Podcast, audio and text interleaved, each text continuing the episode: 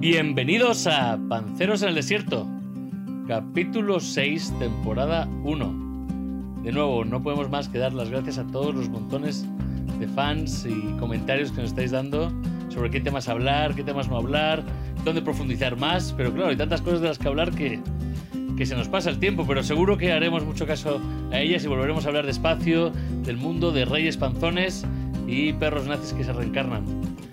Ya estamos, para que sepáis, para todos los que nos escucháis, en YouTube, Panceros el Desierto en YouTube, no olvidéis suscribiros, eh, Panceros en el Desierto en Instagram, Panceros en el Desierto en eh, Google Podcast, Panceros en el Desierto en Evox, que nos lo pedía mucho desde España, y en muchos otros lados, así que hay Panceros en el Desierto para dar y regalar. Eh, como super día, pues vamos a empezar este nuevo camino. Está lloviendo fuerte en Madrid con una tormenta espectacular. Así que a ver si se nos cuelan unos tronos en nuestras conversaciones y disfrutamos un día más con vosotros. ¡Empezamos!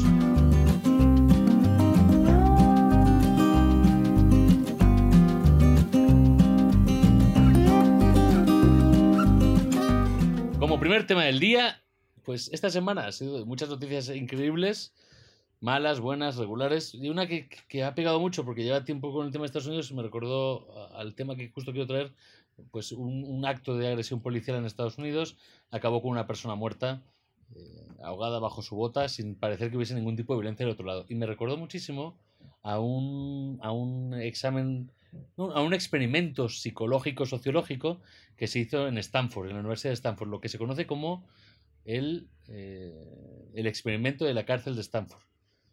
Para que tengáis un concepto muy rápido y que seguro que habéis escuchado este, porque en los 90 hicieron una película de este mismo experimento, eh, que se dirige mucho al exceso de autoridad, juntaron a 24 personas y las separaron en dos grupos de 12 personas.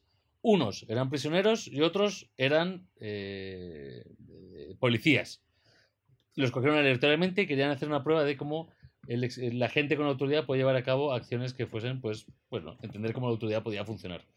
Hicieron todo un show debajo del sótano de Stanford, montaron una especie de celdas falsas donde todos aceptaban por 15 dólares diarios eh, someterse a este experimento durante dos semanas. Hicieron un show, les llevaron, la gente iba vestida con sus temas y lo brutal es que amén, a las 24 o 36 horas de este experimento las cosas empezaron a volver locas. Los policías empezaron a tomar acciones, se les había indicado que no hubiese violencia, pero empezaron a hacer violencia psicológica, les empezaron a poner bolsas, les empezaron a obligar a cagar en cajas, empezaron a hacer aislacionamiento. Y los prisioneros, todos estamos hablando de gente normal voluntaria que no tenía nada que, no, no estaba obligada a hacer nada, empezaron a llevar a cabo motines en contra de los guardias de seguridad. Todo Pero esto. Cosa, era gente normal, ¿no? Que no se conocían de nada y Exacto. que te podía tocar ser poli o ser, eh, ser prisionero, ¿no? Exacto, exacto. Y los polis empezaron a, a, dar números a la gente, a separarlos, a hacer las acciones como si fuese una cárcel, lo que se ha creado una cárcel, pero gente normal, o sea, como el, el, el, tipo de la esquina que da chucherías, o yo mismo podría estar en ese experimento, ¿no? Pero empezaron a tomar eso y a tomarse en serio, o sea, como si estuviese en una situación real. Hubo motines, hubo huelgas de hambre, y a los seis días, o sea, el experimento tenía que durar 14 días, pero a los seis días del experimento eh, tuvieron que cancelar, porque hubo gente que decía que moralmente eso no estaba bien, ¿no? Que lo que estaba sucediendo ahí dentro no podía ser seguir siendo empujado ni anhelado, y tuvieron que cancelar solo a los seis días, dadas las graves condiciones que estaban sufriendo los prisioneros en manos de estos guardias de seguridad que eran, pues eso, Johnny el vende periódicos. Con eso, con este speech de autoridades, os dejo ver qué pensáis en cómo funciona esto en nuestro día a día. Yo, y cómo se ve en el día a día de hoy. Pa para calentar, una, una, primera reflexión más allá de este experimento es que si nuestros panceros y amigos buscan después, la cantidad de experimentos de los, bueno, después de la Segunda Guerra Mundial, ¿no? 50, 60, 70, sociológicos, eh, con ideas autoritarias, eh, descargas eléctricas e incluso recuerdo uno muy heavy que era separación de gemelos, para ver cómo evolucionaban los gemelos, el cociente intelectual y todo, en ambientes diferentes. O sea, la, la crueldad y la falta ética que 50 años después son estos experimentos, ¿no? Que hacen nada. Es la generación de nuestros padres prácticamente. Entonces, para mí la primera reflexión, que no, no tengo una respuesta, es, wow, ¿no? Lo que se permitía en esa época. Eh, cosa que hoy, imaginaos que esto, que este experimento saliera hoy en las noticias, ¿no? De, de la noche. Sí, y luego lo que es muy interesante es que al final este experimento pone de manifiesto, en el caso de la cárcel de Stanford, digamos, la naturaleza que llevamos dentro, ¿no? Porque si tú coges a gente que no se conocen de nada, les dices, oye, tú haz de, de, guardia y tienes que hacer que se metan en sus celdas y tal. Y tú tienes que, obedecer, que obedecer. Pero no vale pegarles, no vale chillarles, ¿no? Y, y a los dos días ya les tienen ahogándoles con bolsas, cagando en cajas y, y, y, luego a los seis días ya se están reventando a hostias, ¿no? Y con motines y tal. Y dices, wow, o sea, solo hacía falta darte la potestad de decir, oye, tú estás en posición de poder sobre estos tíos, ¿no? Haz lo que quieras. Y ya solo por eso, por decir, ah, puedo, dices, pues vamos a hacerlo, ¿no? Y, empezar a, abusar de esa autoridad porque te la han dado, pero en un escenario ficticio. Es decir, ¿qué es lo que nos em, detiene a todos de comportarnos así? Al final, ¿qué son las leyes? O sea, si se pudiera hacer de todo de repente, nos ponemos todos a, hacer el caos y la anarquía, ¿no? Mm. Sí, luego también hay una pregunta, ¿no? Aparte de, eso, de las etiquetas y todo el rollo, que yo creo es la típica pregunta que se han hecho los filósofos en toda la historia de, oye, a lo mejor es que el ser humano es malo por naturaleza, ¿no? Más, o, a lo mejor eh, es bueno, no se sabe. Pero desde luego este experimento demuestra que tiene toda la potestad de ser malo, ¿no? Lo que entiendo yo en este experimento quería demostrar que la autoridad genera esa maldad. Ese poder de tener autoridad, que es lo que hablaba un poco Pep, es lo que te genera, no como innato, sino que esa, el dar autoridad a las personas genera maldad o exceso en tus acciones. Eh, eh, justo en ese tema decían que eh, en, un, en, un, motín, o sea, imagínate que tienes que hacer un motín en unas cajas de cartón porque las cárceles son falsas, los guardias empezaron a coger extintores y a golpearles con los extintores y a sacarles gas para que se, se, reprimiesen, ¿no? O sea, completamente todo fuera de onda, ¿no? Como, ¿en qué momento se te cruza a ti decir coge los extintores y machaca a estos tíos que no conoces de nada. Tú ayer vendías periódicos en el, o pizza en el Papa John's, ¿sabes? Yo, yo, yo lo que creo es que también este experimento en particular marca muy bien que el ser humano es mucho más simple de lo que, de lo que creemos, ¿no? O sea, nos queremos pensar que somos un, un animal súper sofisticado, inteligente, etcétera, que en parte es verdad, pero por otro lado somos un animal muy sencillo, muy simple, muy de sesgos, ¿no? Al final la gente dice, oye, los sesgos, ¿qué son eso? los sesgos son formas de responder de forma simple a la realidad. ¿Por qué? Porque no tenemos... Imaginaros que Johnny, el vendedor de periódicos, tuviera que procesar toda la información como cada día, cada hora, cada segundo, como nueva, un input nuevo de información y reaccionar. Claro, Johnny, a Johnny, el vendedor de periódicos, le dicen, tú eres policía, tienes porra, puedes darle. Y dice, ah, perfecto, esta etiqueta me la conozco, pues la, la asumo. ¿Sabes? Claro, es un, es un juego de roles que también además lo tienes muy interiorizado de lo que has visto en pelis, ¿no? Tú al final oye, nosotros no hemos estado en la cárcel, pero ¿te imaginas que cómo es la cárcel? Pues como lo que has visto en pelis, ¿no? Hmm. Entonces, claro, ellos también dices, ah, vale, pues yo soy el poli, tengo que dar con la porra en la. Mm, pasarla ah, por los barrotes de la celda. Los prisioneros se tienen que hacer una banda en el patio y pegar a los nuevos, ¿sabes? Es como dices, bueno, esto es de, esto va, ¿no? Sí. O sea, somos eh, una CPU sencillita. Es como el, efecto, ¿no? Se llama halo, que dices que la gente guapa le atribuyes mejores eh, variables o mejores aptitudes. Porque lo, lo, procesas rapidito y dices, ah, tiene que ser mejor, es guapo, tiene que ser mejor. No te paras ni a pensar. Y claro, esto es igual. procesas rapidito. Solo tiene el tema de los jefes que si son altos, guapos, hay, más tendencia de ver directores altos y guapos o altas y guapas que, que chaparros y gorditos. Eh, en ese mismo punto que tú decías de dar con la porra, que son cosas que aprenden de la televisión, también se dedicaban, decían los, los prisioneros después del experimento, que las cosas que peor sufrían es que se les ocurrió, para molestar a los prisioneros, despertarles en mitad de la noche. Y cuando estaban durmiendo les decidían despertar, ¿no? A alguno del grupo de los prisioneros se le ocurrió que lo había visto, de los policías, que iba, iba a estar bien molestarles por las noches, y les despertaban una y otra vez en la misma noche para, Solo por molestarles, o sea, solo por... Sí, para joder. Como nos gusta putear, ¿eh? También al ser humano. ¿Eh? Pero, sí. Pero me gusta lo que habéis dicho de si somos buenos o malos por naturaleza, ¿no? Porque viendo, por ejemplo, estos días que están pasando ahora todos los eh, las riots, ¿no? Todas las manifestaciones y todos los disturbios por, por el asesinato del hombre este, ¿no? a manos de un policía en Estados Unidos, ¿no? y George Floyd, creo que se llamaba. Y ahora mismo tú ves vídeos donde hay gente que va a saquear todo tipo de tiendas, a reventarlas con ladrillos, con, eh, a prenderles fuego. Y por el otro lado, gente que se pone a hacer una cadena humana alrededor de la tienda para decir, oye, ¿qué estáis haciendo? ¿No? No, no rompáis tiendas, ¿no? Entonces, tienes los dos lados, ¿no? La, la gente que es buena por la naturaleza y luego la gente que dice, oye, mira, vamos Oye, a liarla, ¿no? ¿Os imagináis este experimento precisamente a la inversa? Imaginaros que en vez de una cárcel decir, oye, eres un convento de leprosos y tienes que simular que eres un bondadoso clérigo o fraile ayudando a tu eh, humano y a tu fraternal compañero. ¿Creéis que la gente sacaría lo mejor de ellos y Johnny, el vendedor de periódicos, limpiaría los pies, masajearía al, leproso, al supuesto leproso, etcétera? ¿Asumiría ese rol? ¿O el rol de malo es más fácil de asumir? Yo creo que de entrada habría menos gente, ¿no? Que aplicase el experimento. En este caso creo que no, no les dijeron mucho, solo les dijeron tenéis 15 dólares diarios. Eh, pero me encanta esa idea porque eh, que estaba pensando como hacer una pregunta abierta de cómo podríamos hacer este experimento en bondadoso. Y es exactamente ese. Porque a lo mejor la naturaleza del experimento de- es, es, es- es negativo en sí mismo. Está buscando probar el poder de la autoridad, pero imaginar que el poder de la bondad. Creo que sí. Os creo que si te. ¿Sabes qué pasaría? Que en el rol mismo, ¿tú qué habrás visto en las películas?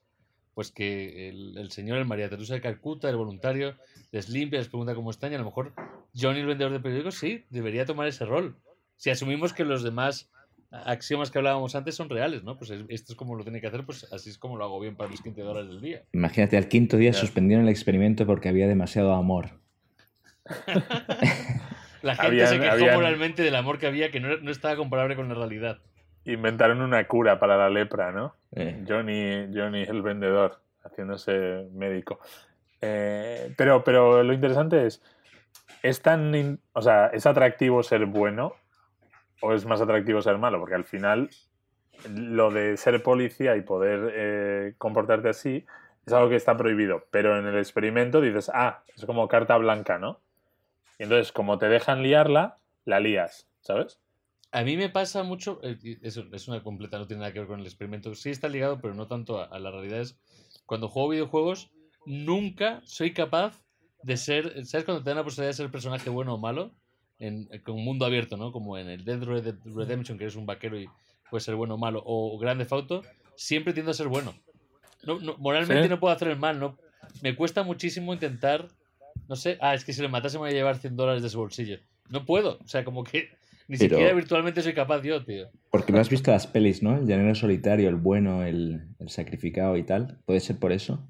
Pero fíjate, yo Exacto, a ya somos juego, axioma de que ese es el tío guay. jugué a un juego que no sé si lo habéis jugado, que se llama Detroit, Ah, no uf, sí, de Becoming Human. y tal. Bueno, que tomas tus decisiones a lo largo del videojuego, ¿vale? Y bueno, el argumento es lo de menos. Pues, pues creo recordar que eres como un robot en un futuro a 40 años y hay una revuelta y tal, y tú lideras la revuelta. El tema es que tú vas tomando decisiones y según tomas la decisión, por internet te dice cuánta gente tomó la misma decisión o diferente. ¿Sabes? Ujú. Y, y yo fui de los malos. Pero sí, de ¿Y las ¿Eras que las, minoría o mayoría los malos? Ma- total mayoría. O sea, 90-80% siempre, ¿no? Como que yo tenía la sensación de, joder, somos una panda de hijos de puta, lo que hay en el mundo. Todos queremos la revuelta, el dolor y queríamos eso en vez de, en vez de el amor. Así que Sí. estaría guay. Eso, ahora que hay internet, este experimento se puede hacer a una escala superior a través de los juegos, a lo mejor. Es como, eh, ya con esto cerramos con videojuegos, eh, nuestros oyentes probablemente habrán jugado a los Sims, ¿no? Que construías tu casa, ponías tus muebles y tal. Y ya cuando te habías hecho varias partidas, decías, bueno, ¿y qué pasa si les dejo que mueran de hambre, no? ¿O qué pasa si les dejo que se ahoguen en la piscina? Eres un Entonces la gente construía nadie una decía piscina. eso, solo tú, eres un sádico. No, esto hay más oyentes que lo han hecho. Construían la casa, le quitaban las puertas. Y de, bueno, a ver qué pasa si se me muere, ¿no? Eh, O le quito la escalera a la piscina y no puede salir. O le prendo fuego. Y eso lo hacía mucha, mucha gente. Entonces es, Bueno, es, es- es la evolución esa del, cosa de lo prohibido. ¿no? la evolución del niño con la lupa quemando la hormiga. Sí, Exacto. el asesino de Sims. O sea que pa- parece ver, ser que Voy a ponerle desde aquí, desde, desde mil metros de altura, y le voy a lanzar a ver qué ocurre con el Sim virtual. jugar a ser Dios. Me parece que estamos llegando a la conclusión lamentable de que el ser humano es malo por naturaleza. Hemos resuelto el enigma filosófico de los últimos 6.000 años. Aquí los panceros en 11 minutos, ¿eh? El axioma, yo creo que es, la- es todo mucho la base cultural y educacional. Creo que el punto del experimento es la autoridad, ¿no? Darle la autoridad que viene ligado cuando te dan el poder. Y la autoridad se puede transfundir también en el trabajo, ¿no? Como en la oficina, cuando hay gente que tiene una autoridad y la hace muy presente en todas las reuniones de quién es el que más manda, es cosas que se intentan romper hoy en día. Pero ese poder tiene que ser, pues, como decía en este experimento, al principio los daños eran más tirando a psicológicos, no físicos. ¿no? Que ahora el daño moral y el daño que, que toda la gente habla más es el daño psicológico. Sí. Hombre, la autoridad de seguridad. Es tener ¿no? poder, que es el, el alfa, el ser el alfa, el dueño de todo, el que tiene, el que tú te callas y no duermes hoy, ¿sabes? Mm. Que ahí sí que puede ser intrínseco al, más que a ser malo o bueno, a querer poder. Mm. Pero es verdad lo que dices que importa muchísimo la, la educación, porque cuando vemos estos países más avanzados, como por ejemplo Noruega, Japón, ¿no? Me acuerdo de un amigo en Noruega que vive ahí, se dejó el portátil en una bici de estas públicas que alquilas, se dejó el portátil en la cesta y le llamaron para devolvérselo. Y dice, sí, es que aquí es lo normal. Tú te, te están dando la oportunidad de robar un ordenador que está en la calle, nadie te va a pillar y decides no hacerlo. Eso mismo, lo pones en Madrid y, hombre, creo que es difícil que te lo devuelvan, ¿no? Depende. Pero, pero es, no sé, o sea, yo lo que digo es, no nos gusta la autoridad, no nos gusta el abuso de poder, el abuso de autoridad, pero creéis que como sociedad estamos todavía a años luz de no necesitar esa autoridad, de no necesitar ejércitos, no necesitar policía, porque todo el mundo se comporta, ¿no? Esa es la, la utopía, ¿no? Pero yo creo que todavía falta mucha educación, romper muchas barreras para llegar a eso, ¿no? Está el... Aún no, la autoridad hace falta. Desafortunadamente todavía la moralidad correcta, no es que la moral que es correcto, ¿no? No está bien marcada. Creo que nos falta todavía ese paso a, a, hacia... No, no, no quiero decir a normalizarnos porque los noruegos son eh, eh, muy característicos en otras cosas, o igual que los japoneses. Pero todavía hace falta esa autoridad para el aprendizaje. Joder, es que vaya, vaya pregunta, ¿eh? Ahora, hasta cuando lo estoy hablando, casi hasta me, me, me retracto de lo que digo. No sé qué decir, Sí. la verdad. Hará falta la renta básica universal de la que hablamos en otro episodio, ¿no? Exacto, puede ser. igual O reencarnarse- reencarnarse en un quiero, noruego. quiero cerrar el tema con, con este tema, o sea, para que, que os pongáis a investigar. Creo que podemos traer más estudios psicológicos de este tipo a la mesa, aunque hoy en día se hagan menos, seguro que algo podemos encontrar. Pero quería justo un- una, una imagen abstracta de qué tipo de experimento social os gustaría probar. Creo que justo con, con el del leproso y, y, y los monjes eh, le ha clavado. ¿Tú, Jonas, te imaginarías otro tipo de experimento social que te gustaría probar en el día de hoy? Sí, a mí me gusta. Todos esos experimentos de meter a un grupo de gente en una situación y ver qué pasa, me parece, me parece súper interesantes, ¿no? De cómo, cómo cambia la naturaleza humana en base a los a lo que hay alrededor. hoy en día, ese experimento social que siempre se empujó mucho son los realities. Todo lo que es televisión, que te meten, te encierran en una casa, ocho hombres, ocho mujeres buscando ganar un dinero, o ocho hombres guapos y ocho eh, mujeres guapas eh, esperando encontrar el amor, o ocho hombres que gusta... O sea, eh, eh, realmente el reality show es un poco eso ahora, hoy en día. Sí, sí. El, bueno, el primer gran hermano, eso fue, lo veía todo el mundo. De, hostia, a ver, a ver si follan, a ver si se pegan, ¿no? Sí. Eh, en la casa. Y ahora ya, bueno, ahora ya ha decaído bastante, pero, pero es verdad que al principio todos flipábamos con eso. El, el experimento final yo creo que va a ser cuando enviemos gente a Marte, ¿no? Imagínate que empiezas a llevar gente a Marte, gente a Marte, y eventualmente el grupo de Marte dice, nos independizamos de la Tierra. Hacen una guerrilla y se queda en el planeta. Y dicen, ala, el que quiera que venga por ello, ¿no? Bueno, Y dices, hostia. Pensando en lo que me has dicho, Llorens, antes de tu pregunta, me he acordado de, de la comunidad de cristiana. Cristiana se llama en Copenhague. Que se montó en los Cristianía. cristianía, que lo montan en los 70 y no se permite la entrada de policía ahí. Mm. Y siguen allí. Llevan 40 años y no hay policía. Bueno, sí, bueno, sí, es verdad. Es un barrio como un mini barrio ahí de hippies. Aunque donde tienen sus reglas de autogestión, ¿no? O sea, tienen sus Y pueden vender marihuana en la calle, que eso en el resto de. Dinamarca no se puede. Y tienen algunos temas ahí de autogestión, pero todavía tienen sus normas. No sé cómo está la autoridad ahí montada, pero policía no hay. O sea que a lo mejor sí que se puede un mundo sin autoridad. Con eso, y dejándolo para pensar a todos la autoridad, si los seres humanos somos buenos o malos por naturaleza, o si bueno, nos volveríamos auténticos monjes de clausura si nos diesen la oportunidad, pasemos al siguiente tema, ¿no?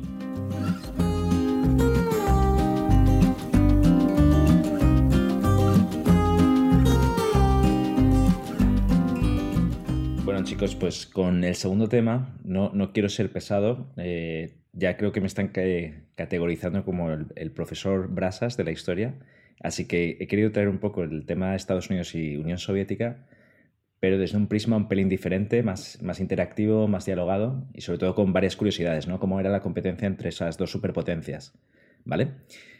Eh, entonces está haciendo bastante lectura de, de, en qué competían la URSS, Estados Unidos, en muchas áreas y he decidido eh, ponerlo en tres bloques, ¿vale? Para que sea muy entretenido y, que, bueno, que aprendamos una o dos cosas, ¿vale?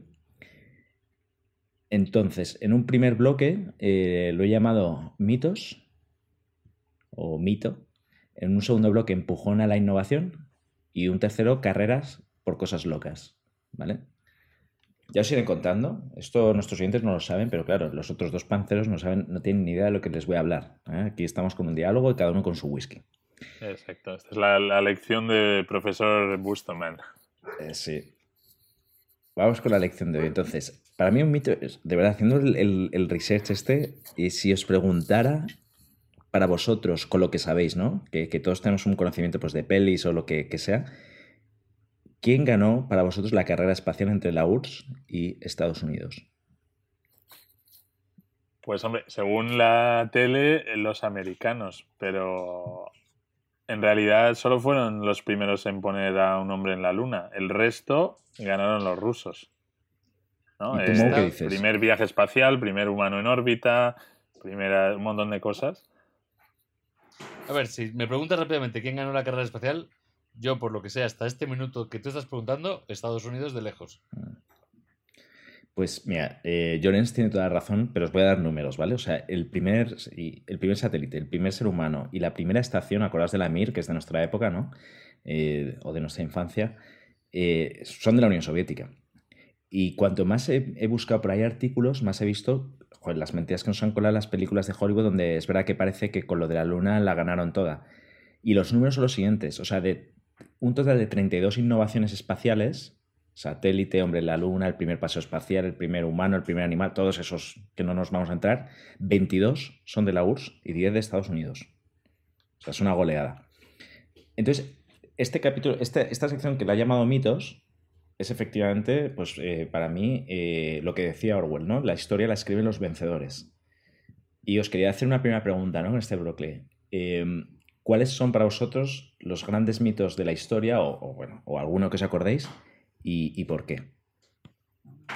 espera, volviendo al tema de Estados Unidos y la Unión Soviética, sí. me lo que ocurre es que Estados Unidos gana la Champions y había perdido las ligas, ¿no? O sea, perdió como 10 años las ligas y luego ganó la Champions. Sí, o que le hacen mejor marketing. También... A la luna, los rusos nunca llegaron a la luna, ¿no? No, pero es el marketing que hacen de ello. Porque, por ejemplo, ayer mandaron el cohete este de SpaceX, ¿no? Que es el primer vuelo de una compañía privada que pone a gente en órbita. Y los americanos, esto ha salido en todo el mundo, ¿no? Porque fue como de wow lo que han hecho. Pero lo que no te dicen es que hasta, hasta ayer, desde 2010, los americanos estaban enviando a sus astronautas a la estación espacial desde Rusia y le pagaban 90 millones por asiento a los rusos para que les envíen. Es decir, todo este tiempo ellos han mandado cohetes, pero claro, no te han puesto un directo, un live stream en YouTube. Sí, lo mandaban desde Kazajistán. Pero para mí la, reflexión un poco amplia es que sin ser unos expertos, ¿no? Todos teníamos con la cabeza, hombre, te pregunta alguien, hombre, Estados Unidos, claro, ¿quién lo va a ganar? Y, hombre, la luna, el paseo en el 69. Sí, los rusos hicieron algo, pero perdieron la carrera. Pero cuando lees un par de cosas dices, no, pues la verdad es que no fue así. Y, la, reflexión para mí es esa, ¿no? Oye, eh, joder, siempre el que gana escribe la historia como quiere. ¿Vosotros tenéis alguna anécdota de lo que sepáis os guste de, este tipo de afirmación que decía ya Orwell? hombre, pues yo creo que la, por ejemplo, hay mucha historia negra con el tema de, España y, eh, y el descubrimiento de América y todo eso, ¿no? Eh, o el Imperio Británico, como comparación, que, se les ha puesto como uno de los grandes imperios, etcétera, y han sido los que peor han tratado a, todos los países que han colonizado y demás, ¿no? Entonces, como al final eso, el marketing o quienes escriben la historia ahora son los dueños de Hollywood, pues están llevando cosas para un lado o para otra. Digo, por ejemplo, Películas históricas de batallas eh, de británicos o de americanos ha habido miles, ¿no? De hits en Hollywood. Y por ejemplo, la batalla de las más bestias que ha habido, que fue en Cartagena de Indias de Blas de Lezo contra la Armada Británica, ¿no? Que fue como con 13 barcos derrotaron como a 100 barcos, una barbaridad así. Eso es como 300, es como la batalla de las Termópilas, pero de eso no hay peli, ¿no? Entonces, claro, eso, según pasa el tiempo, pasa el tiempo, pues el ideario popular es, ah, bueno, pues en este caso, ¿no? Los españoles no hicieron nada, los británicos fueron un imperio increíble, etcétera. A, a mí de mitos, esa historia que cuentas además de, de la... Yo esa, esa batalla de Blas de Lezo la descubrí con, estando con vosotros, que nos la contó un, un, un almirante de un barco que no había escuchado de Blas de Lezo en mi vida. No siendo Mm. español. Y luego lo investigué y fue como de las grandes batallas y digo, ah, si es que no me lo ha contado nadie bien. O sea, necesitamos más escritores de cómics, narradores y películas y presupuestos de y películas buenas que la gente quiera ver de esos temas, porque si no, y crear leyendas. No para ahora, porque ahora no van a servir para mucho, pero para el futuro. Fíjate 300, ¿eh? ese mito viene de un cómic. Hicieron los americanos muy bien, pero la mayoría de la gente nunca hubiese sabido esa historia Pero en el son una siempre... buena película de, de tanta gente. Con esa de los 300, imagínate, son, no- son siempre los anglosajones, no es que los griegos hicieran esa peli, es que en esa época estaba un poco el tema de, ¿no? del Islam y ya, no, no Ah, recuerdo el año. sí, es verdad, Entonces sí. dijeron, ay, Occidente, ¿no? O sea, que siempre han sido muy buenos vendiéndose y contando la historia. Hay mil, hay mil batallas, la de Blas de Lezo. El otro día leía una de Iván de Córdoba que, y mm, otro general español que no había oído hablar, que es padre fundador de Estados Unidos, porque venció en, en Pensacola, en Florida, a los americanos. Pues no se sabe nada, porque al final el que cogió la pluma y, y el libro, pues era un lord inglés. Es alucinante. El, el tema de mitos, para mí uno de los que, que, que- que- que ahora viendo en, México, como que me queda grande y siempre seguido, es el de Colón. Mm. O sea, nadie tiene bien la historia de Colón. Nosotros tenemos un dibujo que nos hicieron desde pequeños, varios cursos en primaria que te cuentan que llegó con las tres, las tres barcos eh, a- a- a- y descubrió América, pero luego en verdad hay mil historias de que hubo gente que ya descubrió América, ¿no? O sea, es un poco como lo que el copy-paste and improve que hablamos otro día, y que no fue ni directamente, no sabe si Colón es italiano o español, o sea, hay un mix ahí también brutal de quién creó la historia, y todo, o sea, todo eso tiene un halo de mito, que lo decía antes Jones, que también queda como muy en el aire. mm. Sí, y, y es muy bueno ese ejemplo porque ahí es donde viene la, la raíz de los mitos, que es la historia la escriben los, los vencedores. Y es decir, descubrimiento de América. Oye, tío, que en América había mucha peña ya viviendo ahí desde hace miles de años, ¿entiendes? Que no hemos descubierto nada, que había gente ahí, pero llegaron a América los que cortaban el bacalao, los que escribían los libros. Por eso se Mm. habla de descubrimiento, pero la peña que estaba ahí ya y de hecho, una cosa que es súper heavy es que se sigue llamando a, a los nativos americanos, se les llama indios, porque ellos pensaban que estaban en India cuando llegaron. ¿Sabes? Ah, sí, E-. Era un viaje para llegar a India, para abrir una nueva ruta de la seda, y de repente dicen, ah, pues debemos estar en India, estos mendas son los indios. Y ya cuando dicen, oye, no, que esto es un nuevo continente, venga, América. Y se les sigue llamando indios, los indios y vaqueros, tío. Y es que en el tema de Colón, pues no quiero meterme mucho en este mito, pero como nos pega tanto, a nosotros nos contaba mucho que él decía, yo creo que la Tierra es redonda, y como que él pensaba que la Tierra es redonda, y por ende voy a tomar este, este barco y esta dirección porque la Tierra es redonda, ¿no? Pero quiero viajar a esa época porque imagino que había mucha gente que lo decía, no era solo Colón. Seguramente le- alguien le convenció, o ni siquiera estabas, estás seguro que él supiese que la Tierra era redonda, simplemente quería ir para el otro lado, ¿no? Eh, Quería, quería buscar también otra ruta, sí, me parece, de, para cortarla con el comercio con, con las Indias. Sí, sí, sí. O sea, la- hay una nebulosa ahí de la historia que al final Colón, que decía que la Tierra es redonda, se- contra viento y marea decidió que él lo iba a hacer, consiguió apoyo y salió para allá. Pero es muy interesante, es un poco también lo- como lo que hablábamos hace unos días, ¿no? En otros capítulos, eh, con lo de Tesla y Edison y tal. Al final, quien escribe es quien parece que está ahí, habiendo generado esa, esa parte de la historia y ese éxito. Eh, dejarme saltar al siguiente bloque, ¿vale? Para no, no extendernos demasiado. Entonces, el siguiente es eh, innovación, ¿no? ¿Cómo esto empuja la innovación? Dos, dos muy breves. Eh, cuando los americanos tiran la bomba de Hiroshima, los rusos o la URSS empieza a espabilar y crean una bomba en tres o cuatro años mucho más potente y grande que la americana. Claro, que eso les obliga a tener un cohete mucho más poderoso y precisamente por eso los rusos ganan en la carrera espacial, porque el cohete era mucho más potente gracias a la innovación armamentística. Otra anécdota es que en el 69 los americanos, para descentralizar toda la información que tenían, eh, crean el ARPANET en UCLA, la Universidad de UCLA, que es el inicio de Internet, ¿vale? O sea, que, era una forma de, uy, si nos conquistan esto o nos revientan esto, pues vamos a descentralizar la información a través de conectar dos ordenadores simultáneamente, el inicio de Internet. Entonces, estos son dos anécdotas, ¿no? De esa Guerra Fría. Mi, pregunta para vosotros es, ¿cómo creéis, y si lo creéis, que la competencia empuja la innovación, ¿no? Y si tenéis alguna anécdota que compartir con nuestros oyentes. Pues eh, siendo súper reduccionista, eh, volviendo al, al césped, de capítulos anteriores, Messi y Cristiano, ¿no? Dos jugadores que han superado a todo el resto de futbolistas y cada vez que les preguntan, oye, ¿y tú por qué eres tan bueno? Porque estoy compitiendo con el otro, ¿no? Se han empujado, o Nadal y Federer, ¿no? Se han empujado el uno al otro a ser mejores. Lo llevo al deporte porque digo, creo, creo que esto es algo que te lleva a, se puede expandir a cualquier, a cualquier cosa, ¿no? Los artistas, los científicos, siempre ha habido ese afán de, oye, esto me ayuda a ser más, ¿no? Sí, panceros en el desierto también.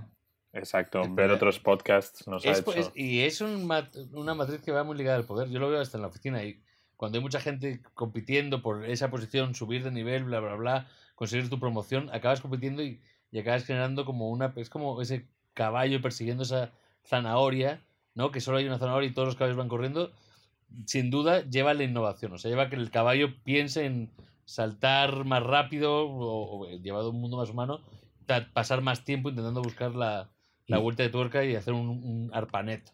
Es que la verdad es que empezamos ya a tener tantos temas con esto que decís, ¿no? Que ya se nos solapan un poco, porque lo que hablamos de la renta universal, ¿no? Que salía un poco a debate.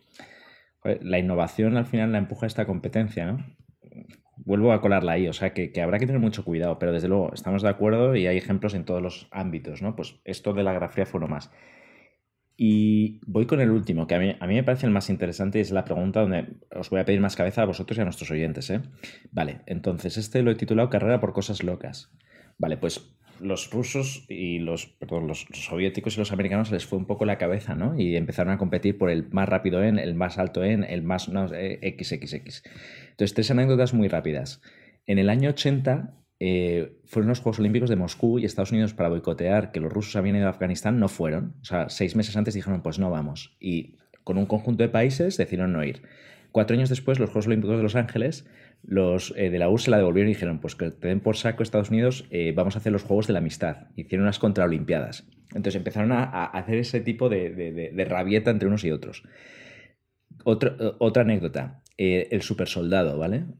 Parece ser que ambos países han estado compitiendo, si no siguen, en proyectos ultra secretos que algunos han descubierto. Uno es el americano DARPA, que es el soldado total, soldados que no dormían a través de eh, ciertas pastillas, incluso el uso de LSD para usarlos como armas parapsicológicas, ¿vale? Y poder eh, pues influenciar la mente de los, de, los otros soldados, de los enemigos.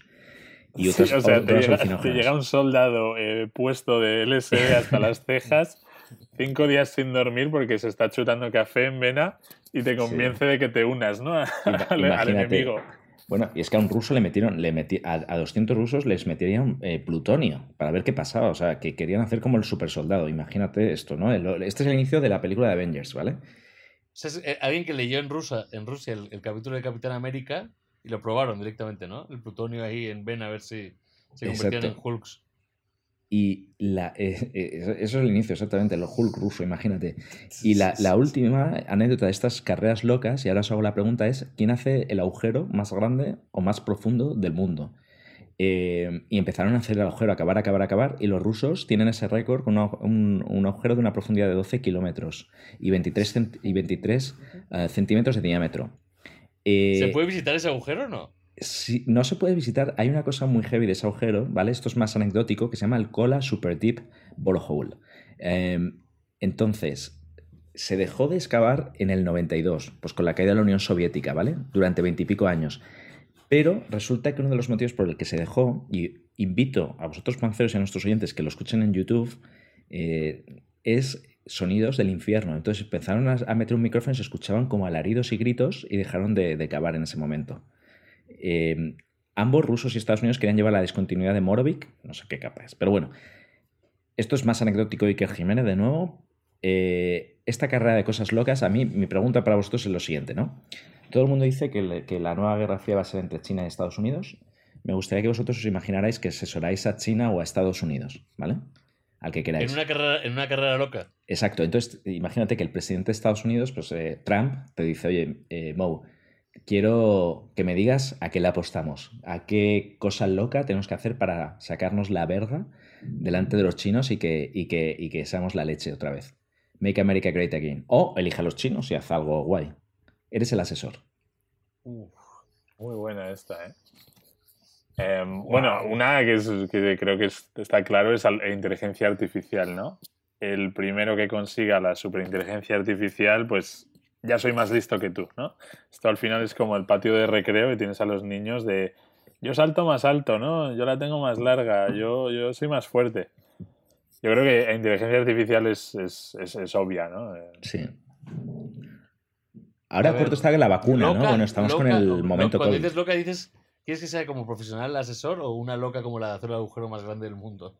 Me imagino que la, del agujero ha quedado un poco en, ridículo con el paso del tiempo, pero se querría conseguir algo como un mineral específico, no sé, algo se querría conseguir, ¿no? Claro. Pero claro, ¿cuál sería tu big bet, ¿no? esa super apuesta para, marcar tu sello en el mundo, o sea, como fue lo de la luna, ¿no? De, Estados Unidos. Llegar a Marte. lo, que sería, lo que sería brutal es que los chinos de repente saliesen. Yo, yo asesoría a los chinos, que saliesen con que encontraron un alien o que tienen un tema de estos, que busquen hasta que lo encuentren. Pero lo que haría principalmente es hacia el mar, tío, a la profundidad del mar. Yo creo que no vende tanto, ¿sabes? Está toda esta cadena de comentarios de que nada se conoce bien la profundidad del mar, que si mm. no sé qué. Ahí en esa profundidad del mar tiene que haber algo. Claro, o sea, volver a donde los rusos, tío, y, con, Abajo, con cojones, tío. agujero.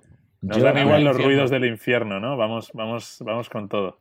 Yo, yo para mí sería, es muy obvia, ¿no? Salir del sistema solar o, Marte, imagínate, en dos años estamos en Marte. Ya estamos, hemos preparado todo este proyecto.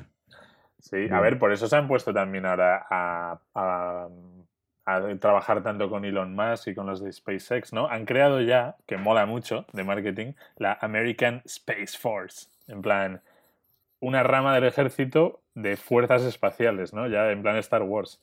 Entonces, sí, yo diría eso, eh, el próximo que monte algo en la Luna, en plan, montar un chiringuito en la Luna, montarte tu base ahí con tu bar y que la peña pueda vivir en la Luna. Solo para, solo para decir, aquí, está, aquí estoy yo, ¿sabes? Y para Aunt May, ¿no? Y llegar y dame mi, mi tarta de manzana y mi café. Exacto. O, si son los chinos, pues dame esas rotes delicias. Eso, había una cosa que decían, si los chinos ahora ponen a un tío en la luna y va a donde los americanos clavaron la bandera americana y la quita y pone la bandera china, ¿crees que los americanos mandarían un cohete para volver a cambiarla? No, yo creo que mandarían 150 cabezas nucleares a China, ¿no? Si es Pero bueno. Eh, yo creo que seguro que mandan, seguro mandan, mandan un robot a colocar otra bandera allí. Pero más grande, ¿no? Más grande, sí. No, me, todo me el gustan vuestras ideas. 500 metros de bandera. O sea, tenemos inteligencia artificial... Que se, vea, que se vea cuando sea de día aquí o algo así. Que, sea, que se vea desde la Tierra, ¿no? Barras y estrellas. la, bandera y estrellas así de día, tío. Bueno, le voy a pasar vuestras propuestas a Trump y al presidente chino, que ahora no me acuerdo cómo se llama. Tenemos las profundidades marinas, tenemos la inteligencia artificial, tenemos Marte y tenemos quitar la bandera o poner una bandera fluorescente, ¿vale? Y os digo algo. Invito a nuestros oyentes que nos, que nos digan, ¿no? Por, por Instagram o YouTube o lo, donde sea, en sus comentarios, oye, que cuál sería eh, la carrera loca. Así que con esto yo creo que damos un salto al próximo.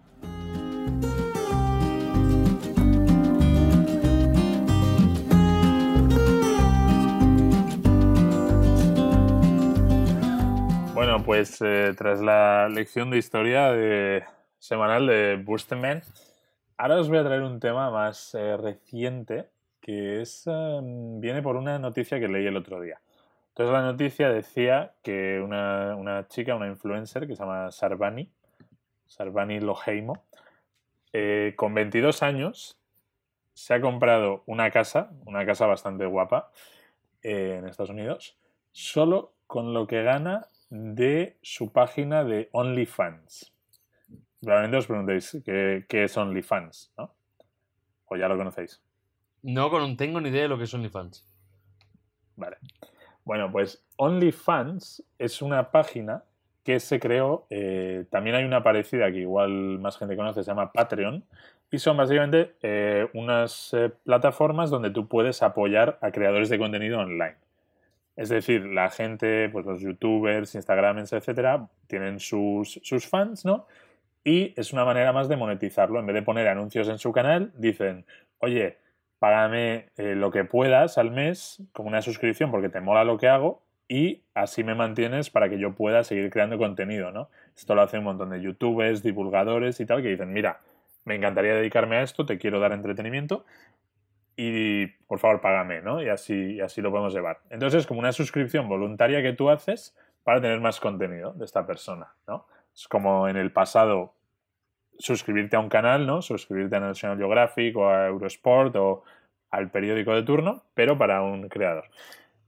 ¿Y qué es lo que ha pasado? Que estas plataformas se han empezado a, utilizar para creación de contenido, pero por el lado porno. Entonces, un montón de tías que eran, bueno, y de tíos supongo también, que eran típicos modelos de estos de Instagram, que se están todo el día subiendo fotos en bikini y tal, dicen, oye, me he hecho aquí una página que si te suscribes, te doy acceso a mi contenido privado. Y entonces es donde empiezan a hacer fotos desnudos, vídeos porno, etcétera, que son vídeos que tú puedes ver si tú pagas pues la suscripción mensual, ¿no? Pone que son 10 euros o 20 o lo que te pidan. Y entonces, esto está creciendo y está llegando hasta el punto de eso, de que una chica de 22 años se ha comprado ya una casa en cash. Simplemente porque está subiendo fotos eh, en pelotas y tiene una legión de suscriptores pajeros, ¿no? Por todo el mundo que están pagándole 10 euros al mes para, eh, para ver las fotos, ¿no? Entonces, eh, mi, pregunta es, ¿qué creéis que lleva a la gente, ¿no? habiendo tanto contenido de porno gratuito en el mundo, ¿no? Tantas páginas, fotos, lo que quieras ver en Internet. ¿Qué lleva a alguien a, en vez de eso, estar pagándole 10 eh, dólares al mes a una tía para, ver cómo es esa tía la que se quita la ropa y no, y no una de las gratis, mm. ¿no? Pensaba que tu pregunta iba a ser si qué hacéis que no estáis suscritos aún a su página. Sí. No, yo la verdad es que no, no me interesa eso, pero. Está bien. ¿Qué lleva a la gente? Pues no lo sé. O sea, buena cuestión, ¿no? De hacia dónde vamos con, una vez más, con la tecnología y con el futuro. Mm, ¿Qué llevó a la gente a pasar de la televisión normal a la televisión por cable? ¿Qué ha llevado a la gente a suscribirse a Netflix y a HBO?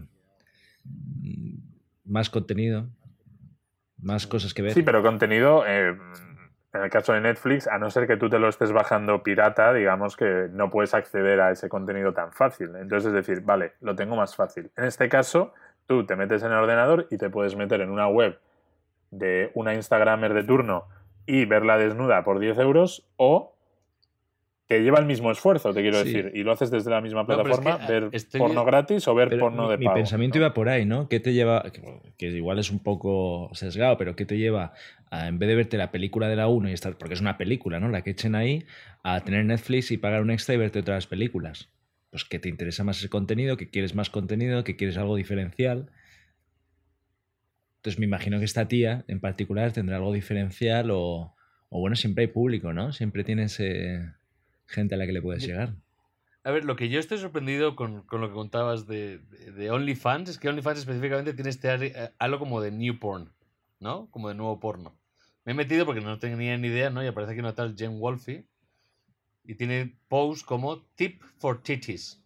Propina o dineritos para tetitas, ¿no? Eh, eh, si te gusta esta foto, más tips y te enseño más en privado. Exacto. Mm, otro de tip for tits. Eh, eh, tengo un nuevo post este, este weekend. Si quieres ver más de mí, aquí lo vas a tener. Este es, es, específicamente el OnlyFans, ¿no? Como. Que, Exacto. Entonces. Que estos fans se han adueñado con este, con este tema como una nueva línea de, de, de, suministro de, de, pues, de pseudo porno, ¿no? Claro. Entonces yo creo, que el, yo creo que el tema viene de. Tú has estado. Eh, esta persona se ha creado esa legión de followers y lo ven como una persona normal, ¿no? Como la. Podría ser tu vecina, ¿no? La chica de al lado una persona que te da más morbo porque ya has creado esa relación de estar viendo contenido, ¿no? Y entonces por eso dices, wow, ahora sí que la quiero ver. ¿no? Mientras que los otros es como. Es más fácil. ella, ¿no? no, En este caso específico lo veo como un pseudo porno, ¿no? O sea, como, bueno, vale, pues a ver, enséñame. Aquí veo esta Jamie Wolf y dice: Me voy a dar una ducha, tips si queréis verme. Eh, pero es como un porno soft, ¿no? Pero a mí me sorprende más en este modelo de pago, como Patreon y demás. El otro día veía ay, ¿Cómo se llama este hombre? El, el- el- el youtuber más famoso de España. em, El Rubius. el Rubius, que también con plataformas como Patreon, le- los niños le pagan o le dan donaciones, ¿no? Y de repente uno le empieza a pagar donaciones como de mil dólares. Toma, mil dólares, mil dólares más, mil dólares más. Y dices, wow, o sea, que eso como lo que decía Gusto de Netflix, ¿no? Pues este niño, pues No, le encanta el Rubius y le está dando 10 mil dólares aquí porque Y- le y- gusta, le cae bien y le ve en vídeo y le quiere seguir dando, ¿no? Y luego, le, y luego se, conecta, se conecta en directo el Rubius con el niño a hablar de por qué le está dando tanto dinero, ¿no? Otros le mandan Mm. pizzas, otros Sí, sí. y dices, bueno, pero... Pero, o pero sea, es que ahora recientemente ha salido también en YouTube, ¿no? Eh, cuando, se están haciendo muchos streamings en directo y tú puedes hacer preguntas por el chat. Pero si tú eh, abonas una cantidad, te dan como suscriptor premium, ¿no? Digamos, varias chapas de patrocinador, ¿eh? Tienes varios batches, no sé si lo habéis visto. Y eh, yo que he estado en algunos chats de esos, no porno de momento, claro, el, el- el que está generando ese contenido solo contesta las preguntas de esos que están, digamos, suscritos en un premium, que a lo mejor pagan dos euros y medio a 15 euros, es lo que yo he visto, ¿no? Y han comentado. Que es súper curioso, es súper curioso, sí, sí, sí. So- Sobre todo cómo estás llevando al final, eh, digamos, a través de una herramienta que en principio no era para eso, y has creado una nueva línea de negocio para, para el porno, ¿no? Que tú ya no tienes, pues, una persona que se quiere dedicar a eso, es que ya no es... Yo lo veo como una especie de prostitución eh, nueva, pero que ya no es ni prostitución, porque es lo que decía Mo, que es, eh, es como suave, ¿no? No es una tía que tiene que mantener relaciones sexuales, sino simplemente hacerse unas fotos. Y de hecho, muchas de estas eh, modelos, ¿no? Son sus propios novios los que les hacen las fotos.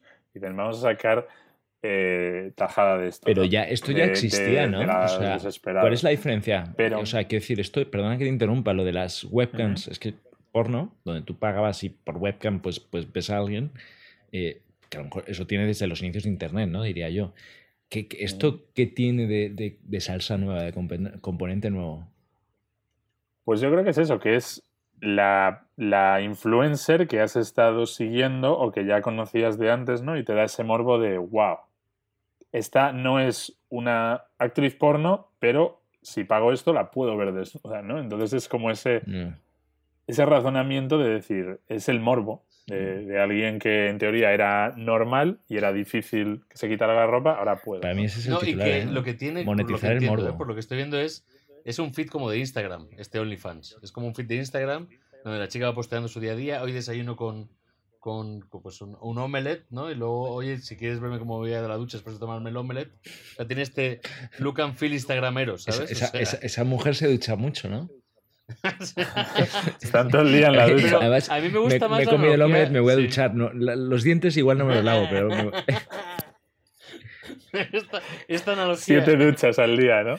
Pero esta analogía me gusta más como hacia el youtuber o nosotros que tendremos que acabar teniendo un Patreon, algún, algún de estas, porque de crear contenido exclusivo para gente que realmente les gusta escucharnos, nunca sabemos.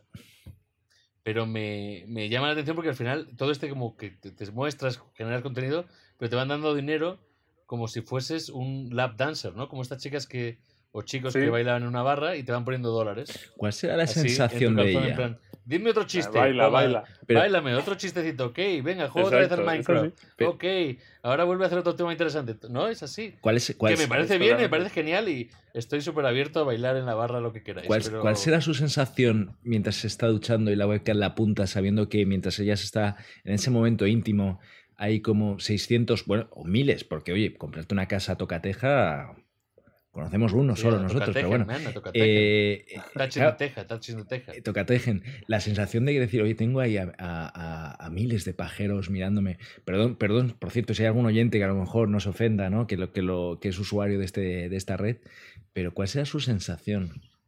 Claro, Al final, me imagino que está acostumbrada, oye, es, es un oficio, monetiza y fuera. Sí, y, y como es online, yo creo que da como menos mal rollo, ¿no? Es decir, si tú imagínate, decides tú ahora darte una ducha desnudo y, bueno, las duchas son desnudo, pero decides grabarte, grabarte en la ducha y ponerlo en internet, aunque te estén viendo pues 20.000 tíos de a saber dónde, ¿no? Y tíos todos asquerosos y gente de todo tipo, como tú no los ves, yo creo que da menos mal rollo eso a que haya un tío mirándote eh, dentro del baño, ¿no? A un ¿Sabes, metro de ¿Sabes qué estaba pensando con tu comentario? Que está, está muy de moda en el mundo de las marcas, ¿no? De eh, digitales. pues, en resumen, ¿no? Uno, las marcas han ido del mundo del físico al mundo online y que también ahora está este viaje inverso, ¿no? El online al offline, ¿no? Entonces las grandes marcas tienen su tienda física o están creando sus tiendas físicas. Los youtubers hacen eventos multitudinarios. ¿Cómo sería un evento físico de esta señora en el Madison Square Garden duchándose para todos sus fans? Una, una ducha gigante, ¿no? Con los cristales que caen y el agua cae así como una, como la tormenta de Madrid. ¿Eh? Y lo- luego, si, varias si- cámaras. y fans cámaras venidos de todo live. el mundo, ¿no? si quieres Varias comer... cámaras con distintas tomas. Exacto. Pues, Y si quieres comer el voy a- omelette os voy a contar eh, cómo es esto llevado al extremo, ¿no? Y a mí es que lo que me flipa es el marketing. Cómo esta gente consigue explotar de esta manera un nuevo fenómeno, una nueva red social y hacerse millonarios, ¿no? Y entonces hay una de estas eh, modelos que a mí esta tía me parece un, genio del marketing. Entonces esta lo, esta lo que hace es, se llama Belle Delfín o algo así, ¿no? Entonces lo que hace es, se disfraza como de, de- de- de videojuegos, ¿no? La típico que se lleva mucho ahora de moda de los disfraces de personajes de videojuegos, ¿no? Pues ella, eso, pero como en plan porno, ¿no? Con las orejas de, de Pikachu y todas estas polladas. Y entonces su, su target son los gamers, ¿no? Es como chica gamer, pues para todos los niños ahora que están todo el día jugando a la Play y están mega pajeros, ¿no? Entonces, em, esta se creó un, un Patreon de estos o un OnlyFans, ¿no? Es de las más famosas a nivel mundial y llegó al punto, por esto digo que es un genio de marketing, de vender tarros con agua de su bañera. Decía, yo me, yo me he bañado y este es el agua de mi bañera. Dios es el mío. agua que tiene mi, mi- mi mierda que llevaba en el cuerpo y mi, y mi champú, ¿no? Y los, los metía en tarros y lo, y lo enviaba. Y decía que esto salió en las noticias y tal, que estaba sold out. Es decir, había vendido porrón de tarros de agua, ¿no? Entonces, ¿hasta qué punto la gente es, es ¿qué te lleva a, a como, como hombre adulto o, o mujer o quien seas? Decir, oye, valía creo que era 35 dólares. Me he gastado 35 dólares en un tarro con agua Que eso de una tía que me mola. Es fetichismo y viene mucho también otra vez de lo que hablábamos en un programa pasado de la cultura asiática. Estos fetichismos así como tan de nicho, de quiero tal, viene mucho en, en- en Japón, se hacía mucho con, con temas de ropa femenina. eh, y creo Mm. y que las es una máquinas expendedoras sí, de comprar bragas usadas. Exacto. Y viene esa evolución hacia otros lados. Además está muy ligado a cultura de videojuegos, también asiática, cosplay, ¿no? Que se disfraza y ahora te regalo mi bote de agua, te regalo un mechón de pelo, o sea... Y es fetichismo, todo eso es como un fetichismo así un poco medio loco. Y ese lap dance en tubo, o sea, te hago otro, otro, lo que quieras. Pero ¿Y sí, el rey del marketing de vender cosas, o sea, y luego venderá, pues, no sé, eh, recetas. Antes era un libro de recetas, lo que se hacía. Eres famoso, haces un libro de recetas, pero ahora cambió la cosa, ¿no? Es verdad, el libro de recetas. Libro de recetas de Arguiñano, ya en su, en su, en su, en su boutique de la prensa. Pero lo que es curioso es cómo eso, eh, al, al estar abierto Internet a gente de todo el mundo, pues al final tú puedes conseguir eso, que te tengas un supporter que igual te compra el agua de- del baño un señor eh, japonés de 80 años, ¿sabes? Y le llega ahí en su casa de Okinawa, su mujer, cariño, tienes aquí el sobre nuevo, ¿no? Y el tío lo abre. ¿Y, y, y- Hostia, y qué, hace, agua y qué hace para- con el agua? para pelar ¿Se la grasa. bebe o qué? Estamos entrando ya en fetiches bizarros. No, se ducha con Totalmente. ella, macho, se ducha con ella. Sí. Mm. Es increíble. Entonces, bueno, eh, podemos acabar un poco con, con una pregunta abierta a vosotros de qué haremos nosotros, ¿no? Cuando queramos tener fans de pago en, en Internet. ¿Cuál será el contenido ¿no? que podemos ofrecer? Porque tú al final estás creando contenido gratis, entonces para que la gente pague, tienes que decir, oye, pues si me das 5 al mes, te, te mando una foto haciendo el pino, ¿no? Yo creo que mandaría, diez- mandaría la, la ducha tuya vestido. ¿Eh? Un vídeo da, duchándonos da un dólar para verme en la ducha y luego te metes en la ducha vestido con la ducha. Omelette y ducha, Sí, desde luego. Eh, lo que quieran los oyentes, yo diría, lo que, ¿qué os gustaría ver? Y ahí, eh, contarles nuestra historia que nunca la hemos contado. Cuando lleguemos a 50 programas, yo creo que ahí podemos contar nuestra historia. Yo, Sí, fíjate, de yo, momento intentaremos mantener la dignidad y hacer solo, solo un podcast sin tener que- a, a- a mí algo que me gustaría hacer en un futuro, nosotros somos unos meros trovadores ¿no? de, de este siglo. A mí me gustaría eh, traer gente a que hablara con nosotros. Uf, ese me encantaría a mí también, sí. Muchísimo. Mm. Alguien que escuche, que vengan y un día estén ellos aquí hablando con nosotros, me parece buenísimo. Sí, y de hecho hay muchos oyentes ya que lo han pedido, que quieren hablar. Y otro que, otro que tenemos que, que- que hacer es un directo y que pueda la gente hablar eh, al, al instante con nosotros. O sea, que podamos comunicarnos con ellos y tomar su opinión al momento. Porque a veces la patinamos mucho y ellos nos pueden ayudar a patinar menos. Mm. O patinar Pues juntos, nada. patinemos todos juntos. Así es, oyentes. eh, muchas, muchas ideas, como ven. Cada nueva canal que nos permite comunicarnos online abre un mundo de oportunidades y vamos a intentar seguir llegando a gente de todo el mundo sin tener que mandarles agua de nuestra ducha. Así que, por favor, si os gusta el programa, eh, compartidlo, eh, decidle a vuestros amigos que lo escuchen y cada vez seremos más.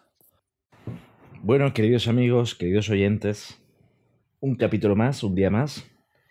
Eh, recientes encuestas del CIS dicen que un 70% de nuestros oyentes nos escuchan desde su butaca de cuero, meneando una copa de coñac mientras miran el fuego. Un 20% lo hacen desde el coche y un 10% dicen que nos equivocamos mucho y nos tiramos muchos triples.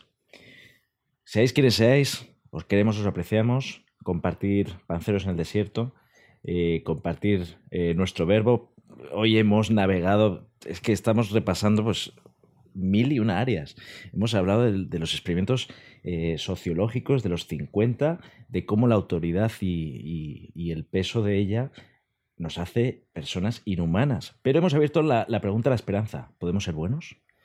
Hemos hablado de la URSS una vez más, eh, el profesor pesado, la URSS y Estados Unidos, cómo esa competencia ha generado eh, diversas innovaciones, ha generado momentos también disparatados y nuestros panceros han opinado cómo asesorarían en la nueva Guerra Fría a los chinos y a los americanos. Impresionante. Y hemos cerrado con un área increíble, o sea, ya la acabáis de oír. ¿Compraríais nuestro agua sucia del baño después de haber comido un omelette? Os mandamos un abrazo. Nos vemos en el próximo capítulo.